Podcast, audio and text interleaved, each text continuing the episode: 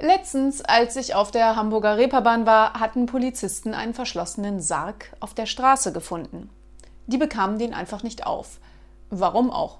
War ja ein Zuhälter drin.